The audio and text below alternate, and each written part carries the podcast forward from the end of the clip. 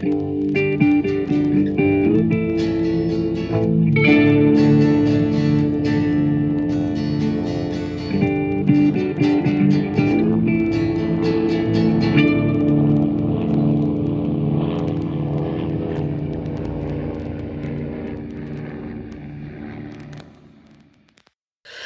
und herzlich willkommen zu Mesh unter Messer. Wir sind in Staffel 3, Episode 16 mit dem wundervollen Titel Bulletin Board oder auf Deutsch ab und zu ausflippen. Ja, schon wieder eine Folge mit Ausflippen im deutschen Titel. Mal sehen, wie flippig das heute wird. ähm, das Camp ist, nachdem wir ja wieder Krieg hatten, ist diesmal weniger los. Und ähm, ja, wir erleben so ein paar Momente im Camp wie ähm, ein, äh, ein Sexvortrag von Henry, ein Shirley Temple Movie und ein Picknick. Mhm. Äh, gleich bevor wir anfangen, ich habe die Folge tatsächlich ein bisschen, bisschen anders empfunden, glaube ich, als du. Weil für mich war das wieder so eine Folge, gerade in Kombination mit der letzten, wo sich wieder die ganze Grausamkeit des Krieges zeigt. Ich meine, einerseits, wir haben hier Patienten, die nur deshalb nicht verbluten, weil ihre Körperteile erfroren sind. Wir haben, äh, wie Henry einen Patienten verliert, was ihn deutlich mitnimmt. Wir haben, dass Trapper einen Brief an sein Kind schreibt und das erste Mal auch über die schlimmen Seiten erzählt. Und gut, ich meine, die ganze Sache zwischen Frank und Hot Lips, darüber reden wir dann, die ist vielleicht nicht so schlimm. Aber selbst Klinger, der ja eigentlich absolute Frohnatur ist, prügelt sich vor lauter Frust. Also für mich ist das eine ziemlich dunkle Folge. Die ist gar nicht so, so leicht, äh, wie es für mich jetzt klang. Oder hast äh, du die anders empfunden? Ja, also ich, ich sehe das eigentlich sogar sehr ähnlich wie du. Ähm, wobei dieser Kontrast mit dem Picknick am Ende, das ja so, so auflockernd sein soll, hat für mich nicht funktioniert. Aber da kommen wir, glaube ich, später nochmal dazu. Genau. Erstmal, äh, wir sind Dela und Hallo. Flo. so, legen wir los. Ähm, also die, die Folge ist ja nicht, nicht ganz wie so eine Dear Dead-Folge, aber so ein paar Elemente genau. hat sie genau. schon. Wir haben ähm, so das, das schwarze Brett im Camp und das ist so der Ausgangspunkt für verschiedene Geschichten. Ähm, unter anderem beginnt es damit, dass Henry wieder einen äh, Sexvortrag hält, aber es ist diesmal keiner mit diesen berühmten Figuren A und B, bei denen man nicht genau weiß, welche, welches Geschlecht hat. Und es geht um, äh, ja. Vermeidbare Schwangerschaften. Vermeidbare Schwangerschaften. Und auch das finde ich tatsächlich, gerade wenn man die anderen Sexvorträge von Henry kennt, hat das halt auch wieder einen sehr ernsten Unterton. Ich meine, klar, wir haben den Comic Relief, äh, wie, wie Raider dann gesagt, ja, wollen wir nicht abdunkeln, damit die Frauen das nicht mitkriegen und so. Ähm, das, das, das war natürlich süß und das trifft auch die Rolle von Raider. Aber generell mm, nimmt ja Henry da tatsächlich einen sehr ernsthaften Ansatz. So von wegen, die Leute ja haben genug Probleme, die haben nicht genug zu fressen, die haben nicht genug Wasser. Die können jetzt nicht noch mehr Kinder gebrauchen, also reißt ja. euch zusammen. Lasst nicht eine Zeitbombe zurück, die in neun Monaten hochgeht. Genau. Ja, es ist, äh, auch wenn das Ganze natürlich äh, wie so oft sehr quatschig dargestellt wird, ist das vom Thema her, du sagst es, ernster, als wir sonst oft haben. Genau. Aber es ist auch einfach nur so eine abgeschlossene Abteilung, also es wird nicht wieder aufgegriffen oder irgendwas. Äh, wir hatten das ja auch schon, wer war das? Äh, ja, die Frau, die sagt, Raider war der Vater von ihrem Kind und mhm. sowas. Und wir hatten auch schon den, äh, wo der, der ähm, jüdische Soldatenkind gezeigt hat, was dann die Beschneidung brauchte. Genau, also das Thema hatten wir schon öfter, aber hier wird es halt mal wieder so erwähnt und dann geht es zur nächsten Geschichte weiter. Genau. Die nächste Geschichte ist dann tatsächlich ähm, auch so ein bisschen die, die den Bogen spannt, denn ähm, wir sind wieder im OP und wir haben einige Soldaten, die schwerst verletzt sind. Aber es sind nicht nur die Verletzungen das Problem, sondern unter anderem auch die Erfrierungen, weil die Army halt einfach ihre Versorgungslinien nicht in den Griff kriegt. Das heißt, die, Soldaten haben kein ordentliches Schuhwerk und demzufolge im tiefsten Winter abgefrorene Zehen und abge abgefrorene Körperteile. Und es kommt unter anderem eben auch ein äh, Patient rein, der die Nacht auf einem Minenfeld äh, verbracht hat. Und der wäre halt schlicht und ergreifend in der Nacht schon verblutet, was nur deshalb nicht person, äh, passiert ist, weil er eben äh, ja eine Hypothermie hatte. Das heißt, äh, der ganze Metabolismus ist runtergefahren und dadurch auch die Blutung. Das war der einzige Grund, weshalb er die Nacht überlebt hat und den OP überlebt hat, denn Frank hat ihn gleich erstmal für tot erklärt. Ja, es ist halt Frank. Genau. Ja, und Henry kümmert sich halt so ein bisschen auch um ihn und so weiter und so fort, aber letzten Endes verliert er den Patienten halt, äh, ja. weil einfach nichts zu retten ist. Aber ähm, dass der Patient überhaupt noch lebt, ist wieder äh, Trapper zu verdanken. Und das ist auch wieder so ein Moment, wo ich denke, hier haben sie wieder versucht, mhm. äh, Trap so ein bisschen weiter aufzubauen. Genau. Was interessant ist, ähm, denn diese Folge hier, auch wenn es die, was haben wir gesagt, 17. Folge? 16. 16. Folge, ähm, ist von der Produktionsreihenfolge die vorletzte der Staffel. Ah, okay. Also die haben sie erst ziemlich am Ende produziert. Mhm. Ja, schön fand ich halt hier tatsächlich die Momente mit Trapper, aber eben auch mit Henry. Weil Henry nimmt das Ganze echt deutlich mit. Wir haben jetzt schon gesehen in der letzten Folge, als äh, Henry die, die Hände zittern im OP. Und auch hier wieder, wie er wirklich komplett in sich versinkt und in seine eigene Depression versinkt. Weil er eben diesen Patienten verloren hat. Aber machen wir weiter mit Trapper erstmal? Äh, ja, was hat er denn noch? Naja, Trapper schreibt den Brief an sein Kind. Ach so, und erzählt ja, stimmt, da tatsächlich ja. auch das erste Mal, ey, das Kind jetzt sieben Jahre alt ist, eben nicht nur mh, Plattitüden, sondern erzählt ihm halt tatsächlich auch ein bisschen, was da so läuft. Und eben unter anderem erzählt er von seinen zwei Kollegen, also von Henry und äh, von Frank und von Hawkeye. Aber erzählt eben zum Beispiel auch von dieser Filmnacht. Ja, aber er, er fängt ja seinen, seinen Brief an äh, mit, ähm, du hast mich gefragt, was ich hier mache und ich denke, du bist jetzt alt genug. Ich möchte so von meinem Tagesablauf erzählen. Ich, ich lebe in einem Zelt, das alt ist und komisch riecht, mit zwei Doktoren, die jung sind und komisch riechen. Genau. Und dann erzählt er die, äh, diese, eben diese Geschichte über diesen äh, Soldaten, der fast erfroren wäre. Und dann kommen wir zur Filmnacht. Genau. Und da läuft ein Shirley Temple-Film. Genau. Aber dazu kann ich nicht viel sagen, weil ich den nicht verstanden habe, diese Szene. Also das Einzige, was ich verstanden habe, Klinger ist dort im, im Zelt mit vorhanden und äh, guckt eben auch diesen Film und wird die ganze Zeit von einem anderen Soldaten, ich glaube, den kennen wir auch, das ist, glaube ich, der Anästhesist, oder? Äh, das ist, ähm, ich weiß nicht, welchen Rang hat, Sale. Das ist eine Figur, die öfter noch auftaucht und die sich öfter mit Klinger prügelt. Also die beiden haben irgendwie so, so eine ziemlich ein merkwürdige Beziehung, ja. Naja, aber es ist tatsächlich jetzt das erste Mal, dass ich sehe, dass Klinger zurückschlägt. Ja, das ist auch äh, richtig so, muss ich echt mal ja, sagen. Ja, natürlich ist es ja. richtig so, aber das ist halt für mich auch wieder so ein Zeichen, wenn selbst Klinger und Raider langsam aggressiv werden, dann ist die Lage halt echt schlimm. Ähm, schön fand ich aber in dieser Szene noch, dass Hawkeye versucht, Raider davon zu überzeugen, dass Shirley Temple in Wirklichkeit eine 42-jährige Frau ist und äh, ihre Mutter hat ihr Wachstum beeinträchtigt, weil sie immer in kurzen Betten schlafen musste und Zigaretten geraucht. ja, das stimmt. Naja, und dann haben wir ja noch diese, ähm, diese Storyline mit Hot Lips und Frank. Denn zwischen ja, den beiden ja. ist ja in der letzten Folge schon was vorgefallen. Eben dieser Heiratsantrag, der ja dann ganz schnell unter den Tisch gekehrt wurde. Aber selbstverständlich hat Totlips das nicht vergessen. Und sie kriegt Post oder erfährt auf jeden Fall äh, aus der Heimat, dass ihre jüngere Schwester heiratet. Ja, und sie möchte äh, Geld für ein Hochzeitsgeschenk haben von Frank, 240 Dollar. Ja, ähm, und da muss ich erstmal sagen, das kommt, glaube ich, für einen heutigen Zuschauer nicht mehr ganz rüber weil 240 Dollar, wenn du die Inflation mit reinrechnest, wäre das in 2019 ungefähr über 2000 Dollar gewesen. Also das ist schon mhm. nicht lange Geld, ja. die sie da will.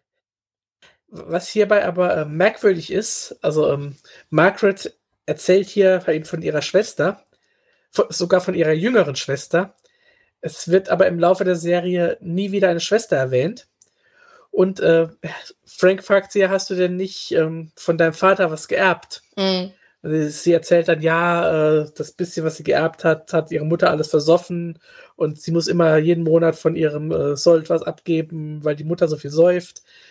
Und äh, später in der Serie finden wir heraus, dass ihr Vater noch lebt und dass es ihm auch gut geht mhm. und ihre Eltern getrennt sind. Ähm, da stellt sich jetzt hier die Frage, lügt sie ihn an, ja. um, um an das Geld zu kommen? Oder äh, ist das wieder einfach nur, dass die Autoren nicht aufgepasst haben? Hm, es würde beides passen. Ich meine, dass die Mutter Alkoholikerin ist, das würde ja so oder so funktionieren, ob die nun getrennt sind oder nicht. Das ist das eine. Wir haben ja schon bei äh, Hot Lips auch diverse Momente gehabt, als äh, Frank den Alkohol konfisziert, wo sie auch völlig durchdreht. Na? Also das, das mhm. ist ein mhm. Punkt, den könnte ich noch, den, den könnte ich noch akzeptieren. Und ich denke, der Punkt mit der Schwester, dass das ein Heiratsgeschenk ist, das kann ich mir vorstellen, dass sie da gelogen hat, in irgendeiner Form einerseits, um Frank zu testen. Da geht es wahrscheinlich gar nicht wirklich um das Geld, sondern eben, ja, das ist meine jüngere Schwester und selbst die ist verheiratet. Und du hast mir da was versprochen in der letzten Folge, so, so sinngemäß als, als äh, passiv-aggressiver mhm. Subtext. Ja. Also das, das macht für mich schon Sinn. Wobei auch hier nochmal, also äh, in der letzten Folge, die Produktionsreihenfolgen sind äh, natürlich doch schon ja. recht unterschiedlich, aber ja. Naja, aber Frank ist natürlich das Arschloch, das er ist. Wobei ich sagen muss, bei über 2000 Dollar, wenn das jetzt äh, umrechnest, ja, das ist schon eine Stange Geld. Und ähm, ja, er, er weigert sich natürlich, ihr das Geld zu geben. Ähm, vor allem, als er dann beschließt, ihr das Geld zu geben, will er es ihr äh, mit einer Verzinsung andrehen und mit einem Vertrag und so weiter.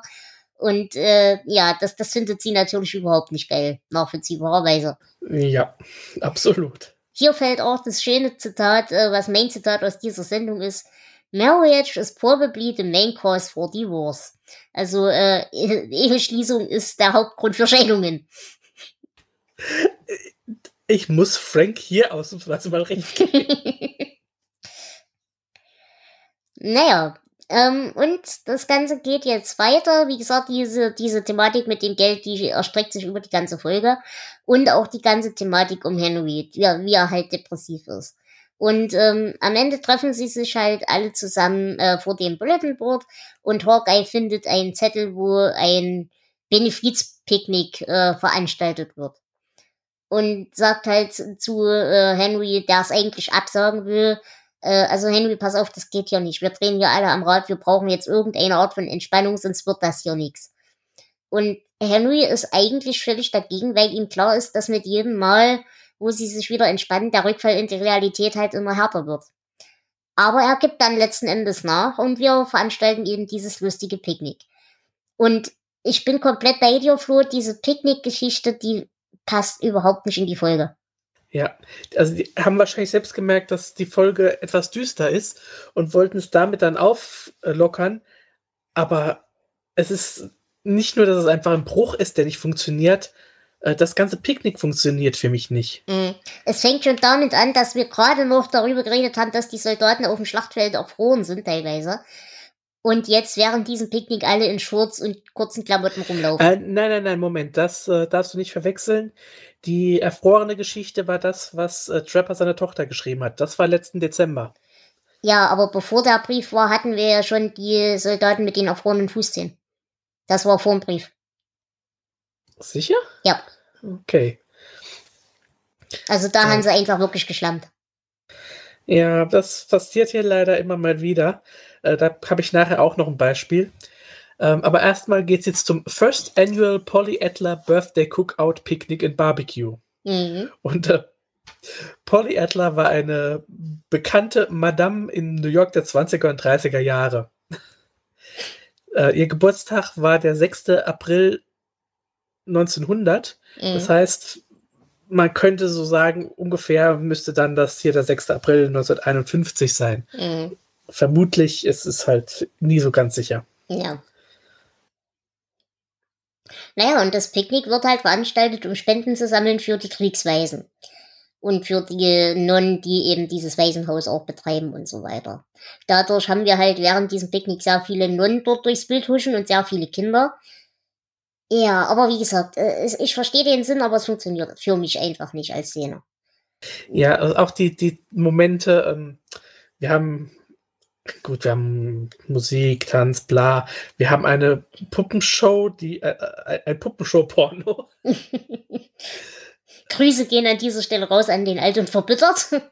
Ich werde es ausrichten. ähm, wobei hier dann auch wieder, wir haben ja hier Trapper, der rumknutscht. Ähm, weißt du, er schreibt seiner Tochter einen Brief und dann äh, knutscht er mit irgendeiner Tussi darum. Ja, gut, ist, aber. Ja, ich meine, das haben wir hier immer schon, aber es ist halt, ähm, ja. Es macht die Figur nicht unbedingt sympathischer, sagen wir mal so. Ja, gut, also das, das hätte bei mir jetzt überhaupt nicht gestört, aus Gründen, aber ja, ja. wir meine, haben Klinger ansonsten. Mh? Knutscht ja auch genau. für Geld. Aber relativ unerfolgreich. Ja, er hat also eine, eine Kussbude und äh, er hat nicht viel Erfolg, drei Schwestern äh, bis jetzt. Und ähm, nee, was die alles verlangen, er ist ganz schockiert. Nein, aber es gibt auch noch andere Stände. Es gibt zum Beispiel Hot Dogs, es gibt äh, diverse Limonaden und so weiter und so fort. Und also das ist schon an sich schön gemacht. Das passt einfach nur nicht in die Folge rein, finde ich. Ja, und es ist auch irgendwie, ähm, ich fand es zu belanglos. Ja. Also es, es hat nicht mal Slapstick, sondern es ist einfach nur, es ist einfach nur da.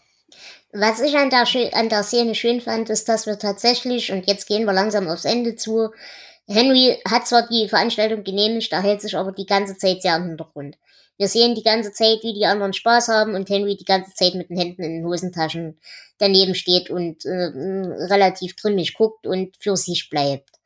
Und das ändert sich erst am Ende dieser Veranstaltung, als wir dieses Seilziehen machen über so einer Schlammpfütze. Genau, die ähm, Enlisted Men, also wir haben hier Igor, wir haben diesen Sergeant Sale, wir haben Radar, Klinger und wir haben äh, Roy. Kennen wir den? Ja, Weiß ich nicht. Und auf der anderen Seite haben wir die Offiziere, also Henry, Frank, Margaret, Hawkeye und Trapper. Mhm.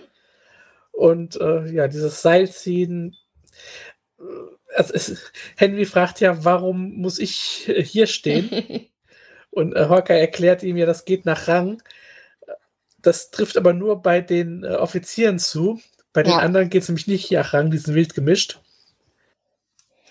Aber ja. äh, Frank hält, äh, Quatsch, äh, Henry hält sich ja auch nicht dran. Er geht ja dann auch nach hinten. Oder weiter nach hinten. Ist egal, die äh, landen ja eh dann alle im Matsch. Genau. Und hier gibt es dann das fand ich einen sehr schönen Moment, wenn alle da im Matsch liegen und lachen und, und Raider steht auf. Ja. Und guckt schon streng und sagt Hubschrauber. Und dann mhm. hört man sie in, in der Ferne. Das fand ich einen schönen Moment. Ja, vor allem, weil das halt genau die Argumentation von Henry erstmal wieder voll stützt. Das ist der eine Moment, wo er sich jetzt doch dazu überwindet, mitzumachen und er kriegt halt sofort die Rache. Im Prinzip. Das, das ist eigentlich genau der Moment, der für mich die Folge gut macht.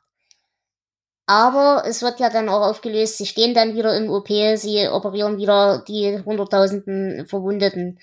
Und äh, Henry wendet sich dann noch an Hawkeye und sagt ihm, hey, es war vielleicht trotzdem eine gute Idee. Danke, dass du das, dass du das mit durchgesetzt hast. Ja. Ja, ähm, und dann haben wir auch noch, während er operiert wird, wieder Lautsprecher durchsagen. Und hier sind dann auch wieder Sachen, äh, ich habe ja gesagt, wir müssten ungefähr April 51 mhm. haben. Ähm, hier wird dann erzählt, dass sich Clark Gable von Sylvia Ashley scheiden lässt. Das war April 52. Mhm. Und es gibt äh, die Ansage vom Präsidentschaftskandidaten Eisenhower, dass er nach Korea gehen wird, wenn er gewählt wird. Ähm,